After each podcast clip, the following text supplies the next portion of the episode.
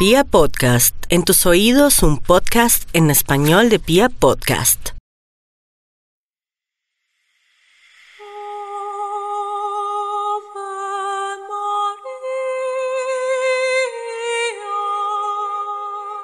La Semana Santa es una de las fiestas religiosas más importantes. Cada año se reúnen miles de personas en las calles e iglesias para las celebraciones litúrgicas, pero también alrededor de muchas creencias y costumbres que van pasando de generación en generación. Arriba la mano de los apostólicos romanos. El que no hace palmas es el hijo del diablo.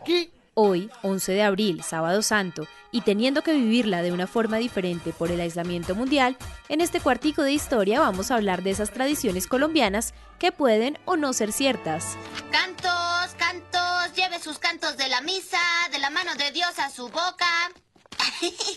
Seguramente todos hemos vivido o sufrido, desde que éramos muy pequeñitos, algunas de estas costumbres que gracias a la cuarentena se han tenido que replantear. ¿No nos crees? ¿Cómo que cómo entré en la radio? Yo creé el universo, niño tonto. Visitar monumentos el jueves santo. Este año, con el aislamiento, nadie pudo hacerlo. Este tesoro es conocido por todo el mundo tanto por su increíble decoración como por ser el templo en el que se elige y corona a los papas. ¿La conoces? La Capilla Sixtina, una maravilla renacentista como lo más importante es lo que viene del corazón y sabemos que hay personas que quieren hacer esta visita, el Museo Vaticano comparte una muestra virtual por la Capilla Sixtina. Pero su arquitectura no es lo que más llama la atención, sino los frescos que recubren sus paredes y techo por completo, muchos de ellos creados por artistas como Botticelli, Perugio, Luca o el mismísimo Miguel Ángel. Ah, señor McClure, tengo un amigo que dice que es malo comer carne.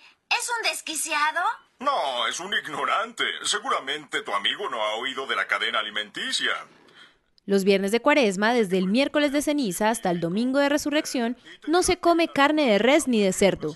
Y en la Semana Mayor no se consume este tipo de carne el Viernes Santo en nombre de Jesucristo y el Sábado Santo en nombre de la Virgen María. Me llamo María José, me gustan los libros, soy taciturna, vegetariana, animalista. Durante una época, el Viernes Santo, los padres y abuelos daban azotes a sus hijos y nietos en el nombre del Padre, el Hijo y el Espíritu Santo, como una forma de ayudar a Jesús en la cruz. Ayer era el día para aprovechar y sacar alguna palmada embolatada que se tuviera por ahí sin ser acusados de maltrato infantil.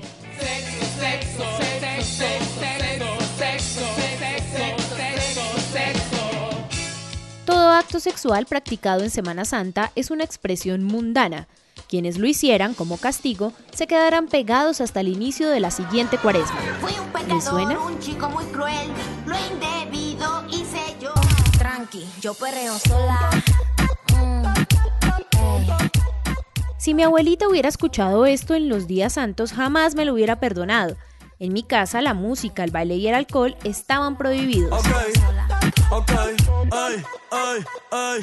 me quiero bañar, no me quiero bañar.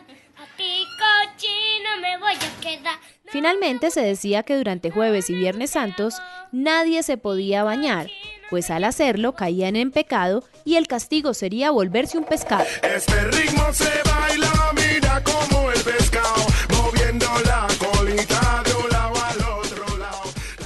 ustedes conocen más tradiciones típicas de las familias colombianas en Semana Santa, los invitamos a que las compartan en las redes sociales arroba Aleja Quintero N y arroba Felipe UF.